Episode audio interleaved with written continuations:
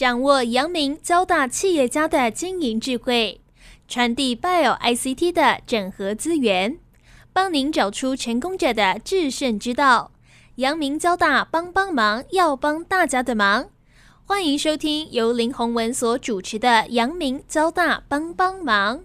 各位听众朋友，大家好，欢迎收听环宇电台阳明交大帮帮忙节目，我是主持人林宏文，很高兴我们今天哈要为听众朋友邀请到一位哈我们交大很特别的一个学长，现在是哦这个生辉家哈，这是一个模型火车的一个咖啡厅哈咖啡店的一个呃创办人，那呃他是朱庆东学长。朱庆东学长是交大管科系七七级毕业，他毕业后呢，在呃很多公司都有不错的历练了哦，包括在郭元益，然后小林眼镜，那小林眼镜他工作了呃这个二十二年了哦，那也担任总经理的职务，那他有很多的专业经理人上面为这个企业哦创造很多。呃，不同的这种特别的价值过程里面呢，我们朱学长呢也包括在投资领域哈，也是有很多的呃这个成功的经验了哦。那另外呢，除了专业经理人、投资人呢，那我觉得他也是一个生活家了哈。退休后呢，因为他是这个对火车哈是很有兴趣哦，创了这个生辉家哈。生辉家，我想对火车哈真的是一股热爱。这个生辉家呢，也算是一种创业，当然也更像是一种事业了哦。朱新忠学长呢，不管在专业经理人的呃职场生涯，或者是在创业，然后追求兴趣、追求同好哦，大家这个享受退休生活，他也把他这样的一个生活的哲学哦，融入到他的人生之中啊哦。所以我觉得这个是真的是一个很好的一个故事啊。所以我们今天要邀请生辉家创办人朱庆忠。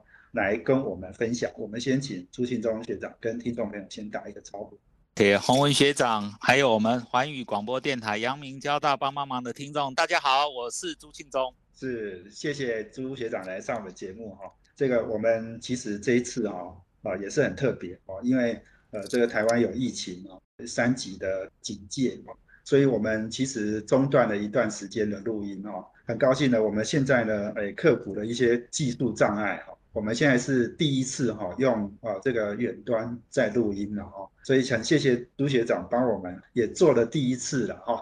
啊，谢谢谢谢。啊，朱庆忠学长呢，我是不是先请您来跟我们分享一下哈？因为您的呃工作经验很丰富嘛。所以其实你七 D 级哈，哎，毕业大概其实工作到现在应该应该有三十年，这个工作经验是非常丰富。要不要先跟我们来谈谈你早期在包括郭元义跟小林年进这些工作经验？很高兴有这个机会跟大家分享哈。我是管科七七级，然后管研七九级毕业的。大概毕业大概一两年之后呢，就有机会呢进入到郭元益。其实郭元益是我第一个比较待比较长的，因为之前都蛮短的哈。那郭元益待了大概五年的时间哈。与其说郭元益我在那边可以去发挥，倒不如说我在那边学习。好，那因为在郭元益五年的时间呢，那让我养成一个专业经理人必须具备的条件。那那边是蛮特别的，因为我在郭元益五年呢干过很多工作，我大概工作的职位大概每六个月就会换一个职位，在那边换了大概七八个职位吧。那从一开始的会计、财务历练到工厂的厂长、老板的特别助理，乃至于最后是营业的主管。那所以呢，郭元义这五年呢，让我养成了十八般武艺，可以这么说。过了五年之后呢，在民国的八十五年呢，因缘际会呢，又到了小林。那开始的时候是当财务长，过了两年之后，民国八七年呢，因为公司有一些变动，包括整个一个老板调整之后呢，因缘际会呢，也被迫应该这么说，就被迫刚好因缘际会接了总经理。所以我总经理的时候是大概三十二岁，也大概比较不争气，就是这。十几二十年来，职位都一直没换，就一直干的总经理。那一直到我退休，大概过程是这样。哎，所以你刚刚讲，哦，像比如说郭元益啊，哎，我们知道郭元益就是哎，常常哎，我们吃的饼干啊，很多的这个小点心啊，都是郭元益生产，算是一个老牌的公司。哦，是。那小林眼镜基本上算是创新的一个比较是新的创业嘛，两个企业的这个工作文化应该会很不一样。呃，对，因为郭元益的话，其实他们主要有一个共同点，都是连锁企业。是。那郭元益的话是比较老字号的，目前是第五代。那我在的时候是第四代。哦，那他们全部都是直营店。那小林这边的话呢，也比较共通处呢，是因为都是连锁。那小林呢，其实之前也是非常保守的。那因为眼镜也是一个非常传统的一个行业，那后来过去了之后，做了一些改变之后，那让大家现在看到小眼镜业，特别是小的眼镜，特别说哇，它好像蛮创新的。那其实创新的话，不管老企业也好，一个新创企业，创新是不可或缺的元素。对。所以你刚刚讲到，就是说哈，郭元义你是在练功夫，那好像你也当过总经理特助，所以其实好像有一点真的是在。为日后工作做这个 训练啊，要不要跟我们讲一下你在这两家公司分别学到哦哪一些经验，创造出自己的一些管理的一些模式来？郭元义的话蛮特别的哦，因为我们都知道郭元是一个传统的一个饼店，那郭元义其实有两个最主要的一个收入，一个收入就是喜饼订婚饼，那订婚饼有季节性的，哦，那平常他们卖门市饼的量没这么多，还有另外一个很重要的就是中秋月饼。那我记得我当时在过营业的时候，中秋月饼呢，你很难想象哈，一年蛋黄酥要做五百万粒，而且要在这么短的时间做出来，所以产销协调非常重要。我记得我在过营的日子，几乎就是产销协调的一个主事者，代表老板，因为我是特别助理，去协调生产和营业。那因为当时呢，我也蛮年轻的。那所以呢，在过音学到了很多沟通学习的技巧。那同时呢，我也很感谢栽培我的老板，因为我在他的身上学到很多的一个当主管的人生智慧。我甚至于呢，在郭文义的公文我都会先看过，也了解怎么去批判公文，还有从哪一个角度切进去。所以呢，也因为这样子，我在郭文义变成有一个外号叫救火队。那只要是哪一个部门有状况，我就会介入。所以也因缘际会，也曾经接了短暂的工工厂的厂长的职位，也接了营业处的一个主管的职位，让我不只是财会的理念，然后我还可以得到一些基本的生产营业的背景。这些经验真的很难得。后来到小林眼镜呢，这个小林眼镜应该状况又更不一样。对，小林眼镜当时是因为呢，原来的创办人呢有资金方面的问题，他还找了合作的伙伴。本来小林眼镜很单纯的是家族企业，那也因为他需要资金的需求，所以引进外来的一个股东。那外来的股东呢，也希望能够找一个懂财务会计的到小林帮助他。那我在这种情况之下被同学推荐，所以同学很重要啊，被我同学推荐进 去。对，那我们一生都是同学来同学去，我觉得同学找。然后到了小林之后，先担任财务长的职务，那从财务的观点切进去，好，大概小林的背光是这样进去的。你刚刚讲了两个重点哈，一个是同学很重要，第二个是其实你切入小林眼镜，其实这个也是他们本身有需要找外部的投资人，所以你也投资他了，是不是？也算一点点，因为当时哈在其实年轻气盛，也没什么资金。那他当然一方面可能也是希望能够我参与，二方面大家要帮助我，然后所以呢有这样子一个机会和要求。当时呢我年轻气盛，也蓦然回首，如果现在问我，我可能不会这么做。可是当时就也想表现我的热忱，所以想尽办法挤一些钱来投资。大概过程是这样。OK OK 哦，这个这个听起来好像感觉投资回报不是太高，不然你为什么会这样想？等一下也有机会可以谈一下，因为一进去就知道那个是一个坑。OK OK，太好了太好了，我们今天访问的是生辉家的创办人朱庆忠先生哦。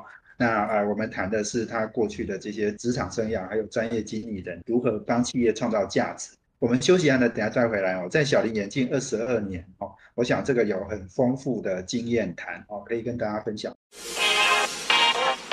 这是环宇广播 FM 九六点七。欢迎回到环宇电台阳明交大帮帮忙节目，我是主持人林宏文。好，我们这节目在每周三的晚上七点到八点播出。我们在脸书上呢也有阳明交大帮帮忙的粉丝团，可以同步获取我们节目的资讯。那我们呃现在呢在节目呢呃也在这个 Pocket 上面上架哦，大家可以搜寻阳明交大帮帮忙，就可以呃这个下载来听啊哦。那我们今天我们的来宾呢，呃，是生辉家的创办人朱庆忠。那他过去也担任过呃郭元义以及小林眼镜的总经理。那他现在呢退休生活，开了一个火车模型咖啡店哦。那这个让很多呃对火车有兴趣的同好哦，都可以来享受火车模型哦。包括他们也每个月有创造一些新的主题哦。也许等一下我们也会可以来一起分享。朱学长，我们可以不可以分享一下？你刚刚讲到就是哦，你在郭元义跟小林眼镜的工作经验嘛？我知道小林眼镜其实以前哈，呃，很年轻的时候，小时候我还遇过小林眼镜哦。我觉得小林眼镜的那个整个给人家的那个感觉蛮创新的，而且它其实也有打广告。老实讲，那个名字哈取的也很特别了哈。你可以跟我们讲一下这个小林眼镜，呃，你的工作经验。那刚才有跟大家报告过哈，其实我刚开始进小林是财务长，刚才有提到说，哦，如果是以现在来讲，可能没有当初这么勇气，那是因为我进去就被告知公司缺资金，然后呢，希望财务长想办法，那个资金还不小一笔，希望我十天把它搞定。当年呢，蛮冲动的，觉得说人家瞧得起我，就真的把钱找进来。啊，那之后呢？那个嗯，大家也知道，巧妇难为无米之炊，所以在小林初期是蛮辛苦的。那包括整个一个资金的需求，还有门市的一些抗拒。那大概两年左右呢，我们整个一个老板群们也换了一些进来。那所以整编之后呢，因缘机会在两年之后，八七年呢，我被迫授予总经理的任务。那并不是我很行，但是举目当时呢，我们新的老板说呢，大概非我莫属，所以要我勉为其难就接了总经理。总经理接了之后呢，我也一直在想说，我也不是这个行业出身的，而且我的主管年纪都比我大，我必须要怎么样能够突破。那我发现呢，其实小林有一个经营理念蛮不错的，也是我未来的口号，就是我们叫做经营现代、技术专业、服务亲切。哎，我就问我们同事说，哎，这三个为什么朗朗上口？为什么？他说这个老板叫我们背的。我说不用背啊，听起来很好啊，我们就好好的把它发挥。所以其实我在小林大概二十年，什么事都不干，就把这三个主题做好，哎，就事半功倍。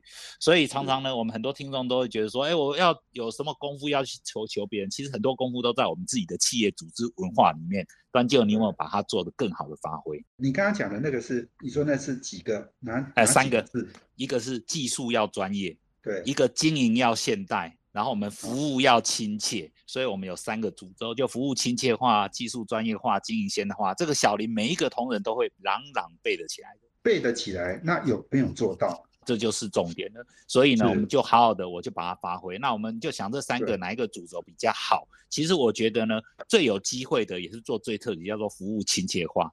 那我举个例子呢，当时我发现呢，服务亲切化我们不只要做，而且我一开始还拍了广告片。那怎么样叫做服务亲切？我发现有一个现象，就是眼镜业通常呢来配眼镜一定超过一个钟头。那其实在这个过过交谈过程当中，顾客会口渴啊，所以我第一个想到就是说哈。我们应该有一些让顾客能够来，不要让他口渴的动作。那一般就是啊，端个开水，我觉得端开水还不够，所以我特别要求我们的门市至少准备三种饮料，可以让我们的顾客选择。那一开始的时候呢，那个我们同事也排拒啊，说啊，总经理啊，三种饮料不好准备。我说很简单呐，第一个，你有没有冷水？你有没有热水？加起来温水也就三种了。你可以问人家，你要喝热水、冷水还是温水啊？那其实呢，顾客的要求不在于内容。大部分是在于感觉，只要能够让他选择，就是赢家。那当然呢，我们小林目前不向你口啦，我们很多门市就开始有很多花样。我们甚至很多门市还有美女，而就你要喝花茶、喝咖啡，热的、冰的，我们几乎每家门市都做到。所以这第一个服务亲切，让顾客不是嘴巴说说，还能够感受得到。所以我们谈的这叫做服务亲切。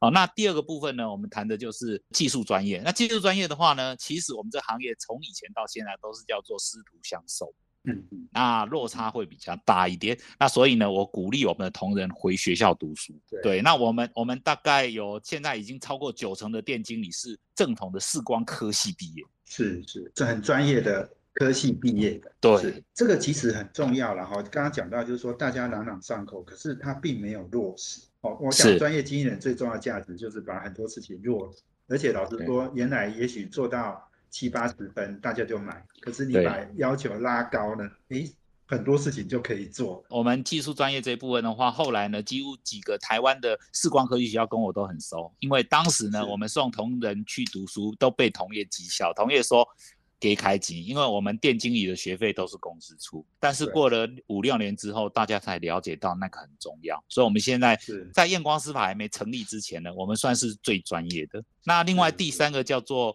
经营要现代。那我认定的经营现代呢，最主要就是电脑要完备。所以呢，我到小林之后呢，也在电脑这一方面做了很大的一个功夫。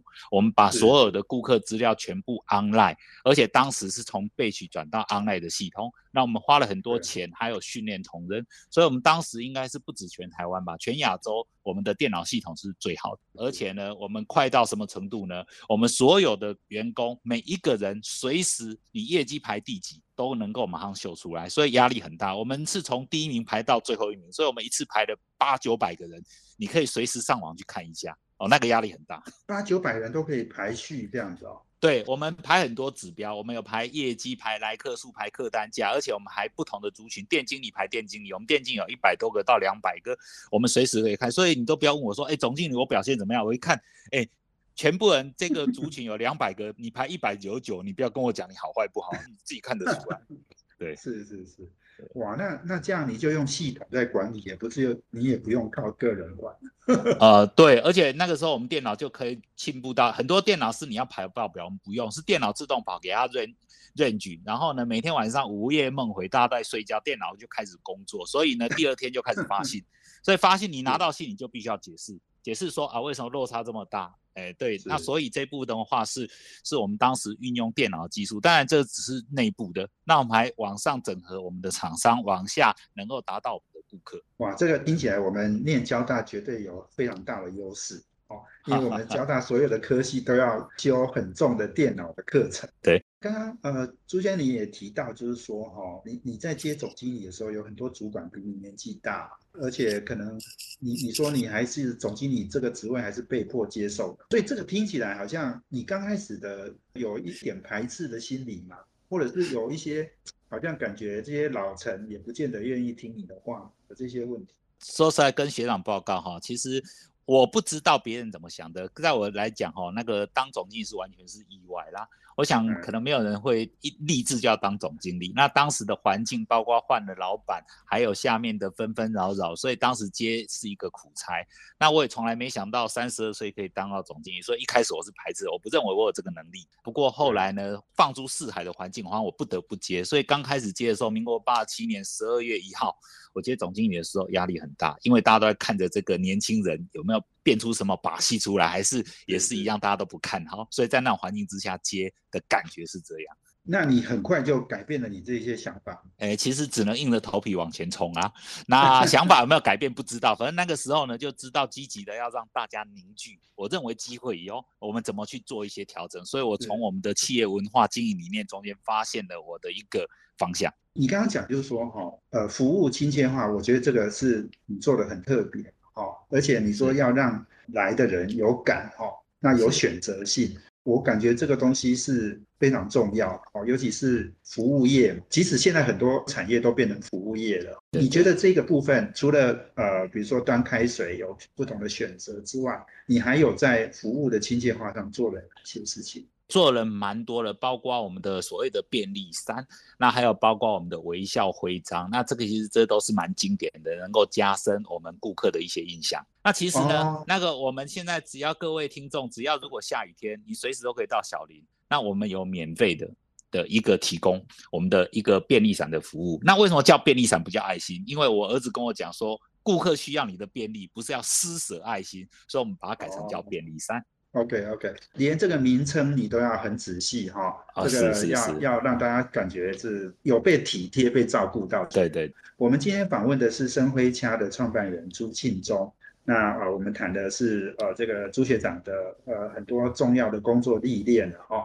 那我们休息完呢，等下再回来哈。我想呃他还有很多呃，尤其是包括专业经理人哦，怎么样创造价值。这件事情哦，我可能要请他来跟我们分享。另外，当然他的这个退休生活，他的生辉家哦，到底是什么样的呃这样的一个咖啡店哦，我们要请他来分享。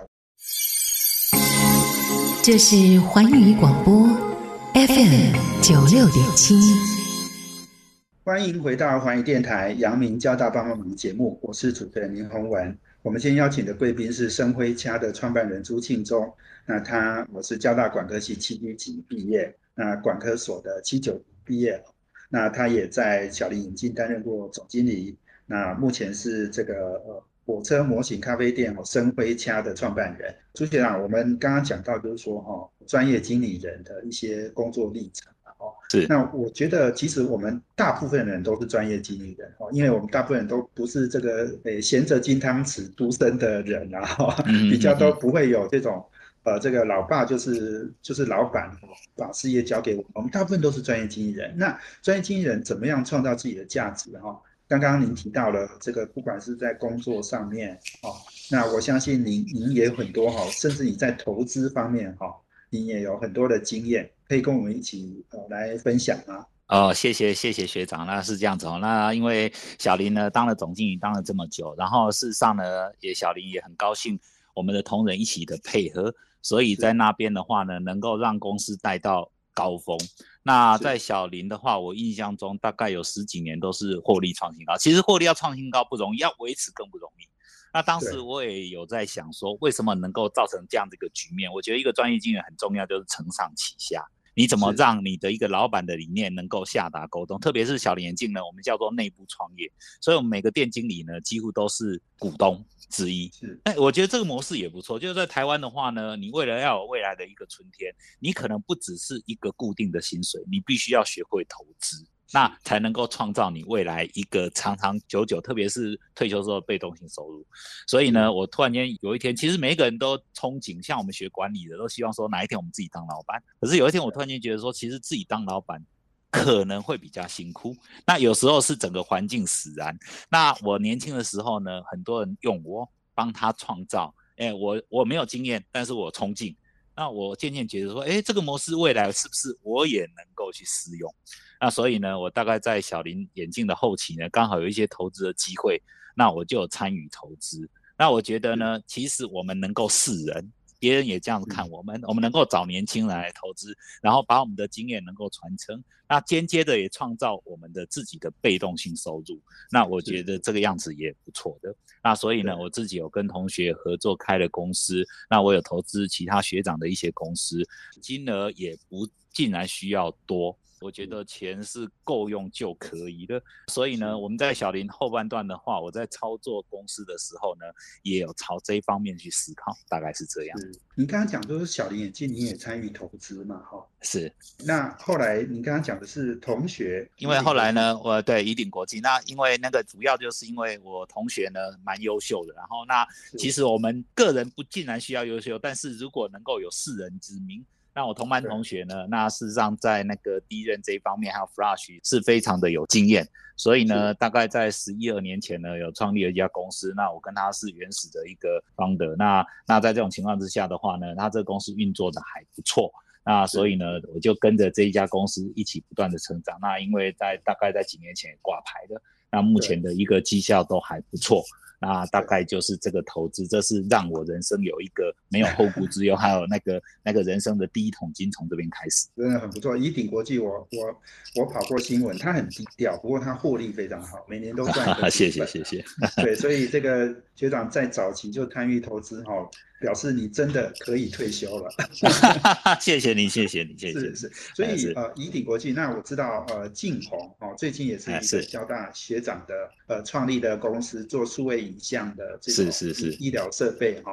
那早期跟小林有合作嘛，所以你也你也有投投小小小参与的晋宏一下了哈。所以我想。这个呃，专业经理人哈，不止帮公司创造价值，也帮个人创造身价了。对，学长谈到这一点话，当然我在提另外一个题外话，就是说，哎，您刚才提到就是专业经理人，我觉得这边我花一些时间来谈领导啦。其实我在小林的时候呢，大概我们每年都会有一个主题。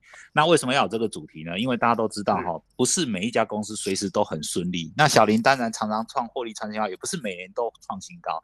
当我发现整个公司的氛围开始要往下走，也就是说，可能因缘际会，那一年我认定没有办法获利创新高，我就开始要 keep 住滑梯。所以我在小林的时候呢，常常每年年底都会提一个口号，就第二年都会有一个主题。那我这几年中间，因为我大概有四年还五年没有获利创新高，我就会集中火力。那像我们有一年叫做考试年，那考试年那一年呢，是所有的员工不管是谁都必须要考一个。试通过一些资格。那我自己以身作则，所以我在小林我去考 PMP，我去考专业管理师证照。我们的专业管理师证照是国际证认证，也不见然这么好考。哦，那而且这传统行业也不需要，但是我就是把它导向每一个人都必须去考，包括我们的门市要考那个所谓的磨片技术师啦，或者是我们的一个门市专业人员证照。那所以这是考四年，那我们还有两年实行了叫做减肥年。那所以减肥年，就是因为我们这个行业呢，大部分的同仁都坐在办公室，所以呢，我在十几年前就开始优惠我们店经理每两年全身检查，就发现了几乎多多少少都有毛病，而且呢，因为运动少，所以体态都非常的诶雄伟。那所以呢，我自己也是，我曾经体重高达九十几公斤，所以我也趁这个机会呢，趁这个机会。来鼓励大家能够把自己身体练好，就很好玩哦。我让我们的店经理赚很多钱哦，经理夫人不会感激我，反正我让他身体健康，经理夫人感谢我。所以我曾经有两年叫做甩油作战年，那也就是呢，我们每一个人都要立定自己减肥的目标，然后 PK 一年，每个月量体重。那就我发现说哈，我也因为面子问题跟他们一起把体重降下来，所以我现在体重大概在八十左右。所以如果有看到我前后的人会觉得宛若两个人，是因为这个样子来的。所以我们专业经纪人随时都要让我们的同仁有一个目标，能够一起去努力。对对对对对，哇，这个很重要呢，因为。我想，我们不可能每年业绩都创新高嘛，哦，是是是，那所以你要找一些新的目标。虽然我们小林，你你刚刚讲二十二年里面也有十五年创新高，哦，但是对，但是其实业绩已经是好到不行了，然后不过，哎，这样扣一扣，还有七年哦，你要做什么？哦，哎，就是。减肥啦，考证照啦，啊，这些都是很重要的目标。这样子，这个真的是很很棒的一个管理哲学。所以，其实你刚刚讲，就是说，专业经理人其实是一个是沟通，一个是同理心，对不对？因为沟通的话呢，最主要就是因为你承上启下，你要想办法呢，让下面人知道你的想法。有时候呢，因为我最近也常常跟一些年轻人聊天，那啪啪啪他们公司遇到了一些问题，我第一个看的就是，如果今天你有团队过来，我第一个看的就是团队的感觉。那我看到有些主事者在讲话的时候，下面团队的反应很重要。有时候看到他们是那一种英雄式的期许，你就知道这个公司未来不得了。如果你看到老板在讲话，下面的人似有若无的不听，或者是不屑的眼光，你就可以知道这个团队不怎么好了。这是我的 经验。那所以我也想办法让我的团队变得比较不一样。那这个是非常非常重要的。而且呢，我在团队面前的表现随时都有希望，因为领导者就让下面觉得。处处无穷，所以以前我在公司不管怎么差，我都会跟他们讲，这行业是绝对可以值得经营的，而且会做得更好的。哇，这个我我想哈，你真的是专业经理人，专业到成精了啊！没有不敢不敢不敢，你都可以判断出来。哎，我觉得其其实你讲的这也真的很重要。我们很多的领导者哦讲的话哈，下面的人哦有没有很专心的听，态度怎么样？其实我觉得这真的都是关键。很多人呢都是。表面上好像这个像你刚刚讲的，很会背公司的方向目标了哈，但是执行上其实是很差的。哇，我我想这非常谢谢我们朱庆忠啊，生辉家的创办人啊，跟我们分享了这么多呃这个专业经理人的。不管是创造价值、沟通、同理心，以及创造自己的呃价值、身价哦，我想这都是非常精彩的一个对话。我们休息完了，等下再回来哦。我们要请朱庆忠出现哈，来跟我们分享生辉枪哈一个火车模型咖啡店哦，到底我们要创造出什么样的新的经营形态？我们休息了，等下。这是环宇广播 FM 九六点七。欢迎回到环宇电台阳明交大帮帮忙节目，我是主持人洪文。好，我们今天邀请的贵宾是深辉家的创办人朱庆忠。那我们谈的题目呢，是从啊这个朱庆忠啊先生的这种工作啊经验啊职场经验以及专业经理人的很多的体会，那再到啊现在他退休了，那呃他创了一个生辉家啊，在我们这个火车模型咖啡店里面哈。我想你可以去享受很多哦，这个不同造型、不同呃这个地方的这个火车哈，然后呃火车真的是在环境里面哈这样到处跑。那我想这个是呃我们朱庆中学长这个很多专业心理人的生涯之后呢，他也算是创业哦，但是也是一种置业了哦。呃，我们是不是请朱庆忠先生来分享一下，介绍一下我们的生辉家好？OK，好，谢谢学长哈。那我想说，谈生涯之前，容一些时间谈一些转折哈。那这个转折呢，就是其实大概在民国一百零七年吧，一百零七年，因为我的孩子也都大学，我那时候还想说，哎，人生接下来下半场要做怎么样的一个调整？那我刚好看到一本书，也介绍给大家，就是丁明娟丁女士写的，她写了一个五十岁后的第三人生哦，对对那我感触蛮深的。那因为她把人生分成三个阶段，那第三阶段就是为自己活，因为现在大家的寿命普遍都很长，快一点五十几岁，慢一点七十，总是要为自己的人生，而且到你要回老家还有很长的一段时间。当时我就在想这个事情，所以呢，在二零一七年呢，那那就跟我们的董事会提出辞呈。那当然也经过一阵子拔河，那好不容易终于在二零一八年有机会做一个休息。那休息之后的话，因为我从小对火车就很有兴趣，原因是因为呢，小时候呢回外婆家都要坐火车过山洞。那在这种情况之下的话呢，那我就带着太太呢到处追火车。那后来呢，我发现呢，日本真的很厉害，火车文化真的非常的落实，而且呢，日本不止可以追火车，还有一些火车一模一样的模型可以来买来玩。那所以呢，我自己也买了一些模型。那大概过了一年多吧，一年多的时候呢，突然间我的同学找我要开咖啡店，是公益咖啡店。那想开在比较偏乡。那后来呢，那个计划有点 delay。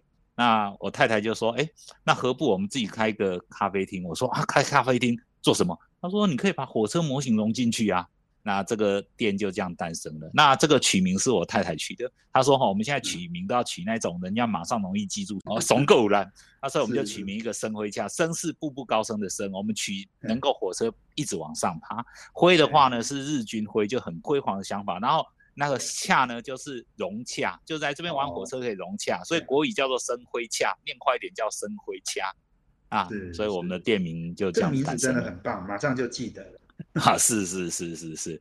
那后来我们就找场地，我当时的想法就是因为也跟各位听众来报告，其实玩火车呢是从日本这边延续过来，其实在国外蛮多的。那日本的这种火车跑场景大概有几百个，我个人估计啊。不过很可惜的是呢，日本可以提供把火车场景环境不怎么优，它就是要卖火车模型给顾客，旁边就弄了一个场景去租场地来跑。那因为大家都知道日本的火车非常的发达，那所以呢，从小呢，日本人就会带小朋友坐火车买模型。可是大家都知道，因为日本地方比较小，家里不可能摆上模型，所以呢，卖模型的生意人呢就开始想说，那不然这样子，我弄一个场景，你们就带火车假日亲子时间。那这个呢，对于非火车的一个人员来讲，对火车没兴趣，不可能去。那台湾呢，目前台中也有两个场景，可是也是一样，就是卖模型旁边一个场景。那我觉得很可惜，所以当时我就想说，能不能够让跑火车的人有一个好的一个场景，一边喝饮料吃东西，一边跑火车，同时呢，让非火车兴趣的人，因为有这个环境，让他们能够来认同火车的另外一个不为人知的乐趣所在。所以我的咖啡店就这样诞生了。所以我们你刚才讲日本是比较是以卖火车为出发点，哦，对那我们这个生辉虾是还要兼顾，就是说让大家能够去享受那个氛围，不见得是要为了要卖模型火车，是呃是这样吗？对，而且我们甚至几乎没有卖。我是现在有几组是比较简单的，因为我觉得那不是我的主要的菜，所以呢，我们的顾客到我店里面呢，一开始就会感受不一样，因为我的店外就有一个平交道。哦，我们是仿真平交道缩小三分之二，所以随时都可以去按，按了之后灯光会亮，但是不会有声音，原因是因为怕吵到邻居。那我们开 门就有平交道的声音，所以我们大门一打开就有平交道的声音。然后在里面的话呢，我们天空有火车在跑，墙壁也有定期的火车 PK。那墙壁的火车 PK 应该全世界唯一这一套，时间到了就会死鬼一起比赛。然后呢我还有呢一个大的场地呢，大概四点五乘以两公尺，那是可以同时四轨运作。这个就是给我们的车友自己带自己心爱的火车在上面跑，哦租时段来跑这样子。哦，所以你也有给专业的车友来标速、竞速的这种，呃，对对对对，没有错，对。所以真的就是让这些看热闹的人就来看热闹，好啊，专业的人就来看门道，而且而且我们火车跑是很疗愈的，很多车友为什么会跑？而且我发现有一个好玩的现象，年纪越轻的速度越快，年纪越大的哦跑得越慢。哦，哦，啊，这是两个不一样的一个角度切进去。年轻人就是诶，希望快很准嘛。对对对对年纪大的可能慢慢有这种体会哦，这种诶慢的一种心情这样子。对对对对对对。所以这样听起来，我我跟你请问一下，这个我们这个地点哦在哪里？然后这个开放的时间是什么时候？好，跟学长还有听众报告，其实我们当初为了要让大家方便，我们地点就选在南港三铁共构附近，就火车站附近之前的家乐福后面。那我们只要上网去查生辉洽，马上可以查到相关的地址。我们会设在这边是方便车友，因为我们很多车友是从南部过来的，只要坐高铁到南港站，拖着他的大行李，那所以他的配备我们就知道哪里来的。通常南部来都拖一个出国的行李箱，里面就放他真爱的火车。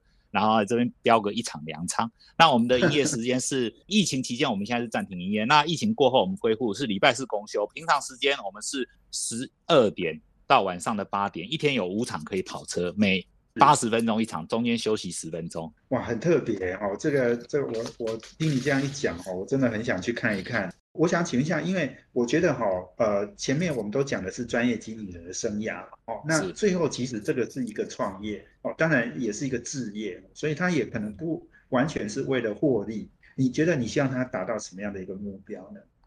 呃，其实我当初有评估过哈，那这个机会获利的机会不多，那所以难怪为什么日本人或真的以活力人不不会以这个为主。那我希望能够增进我们大家对火车的认同和认识。那我们也希望以车会友，所以呢，目前呢，我也比照之前小林，我开始想主题，所以我们每个月都有一个主题日。那我们办过台湾火车日，办过增机日，办过请台列车日，就所谓的办，就是说那一天一个月一次，所有的车友带相关的主题来有优惠。其实优惠是其次，最重要是凝聚大家的力量。所以只要是我们的火车主题日那一天，全部客满，挤都挤不进来。哦，然后大家都在看别人有什么车子新鲜。那除了这之外，我目前呢每两个月还会请苏昭旭苏老师来我们店里做演讲，因为苏老师是目前台湾火车界的泰斗，他出了快五十本书。那我们就透过这样子来跟大家一起交流。是是是，哇，真的很不容易哦。我觉得非常谢谢我们生辉家的创办人朱庆忠哦，朱先哈，你年轻的时候工作经验这么精彩哦。退休后呢，一样很精彩哈，让让很多这个火车迷啦哈，其实我们小时候真的也都有火坐火车的经验。其实我在 交大的时候，我们就有一个有一个学弟哈，是这个火车社的社长哎，那就常常在跟我们讲很多火车，哎，他也收集了很多资料，所以我我想我们真的呃很希望深威家哦，在疫情结束后，这个赶快恢复营业哦，让大家能够有机会再去呃这个享受一下这种火车模型哦，或者是坐火车的这样的一个乐趣。我们也谢谢我们听众朋友的收听哈，我们阳明交大帮帮忙要帮大家的，下周见，谢谢，拜拜。环宇广播 FM 九六点七。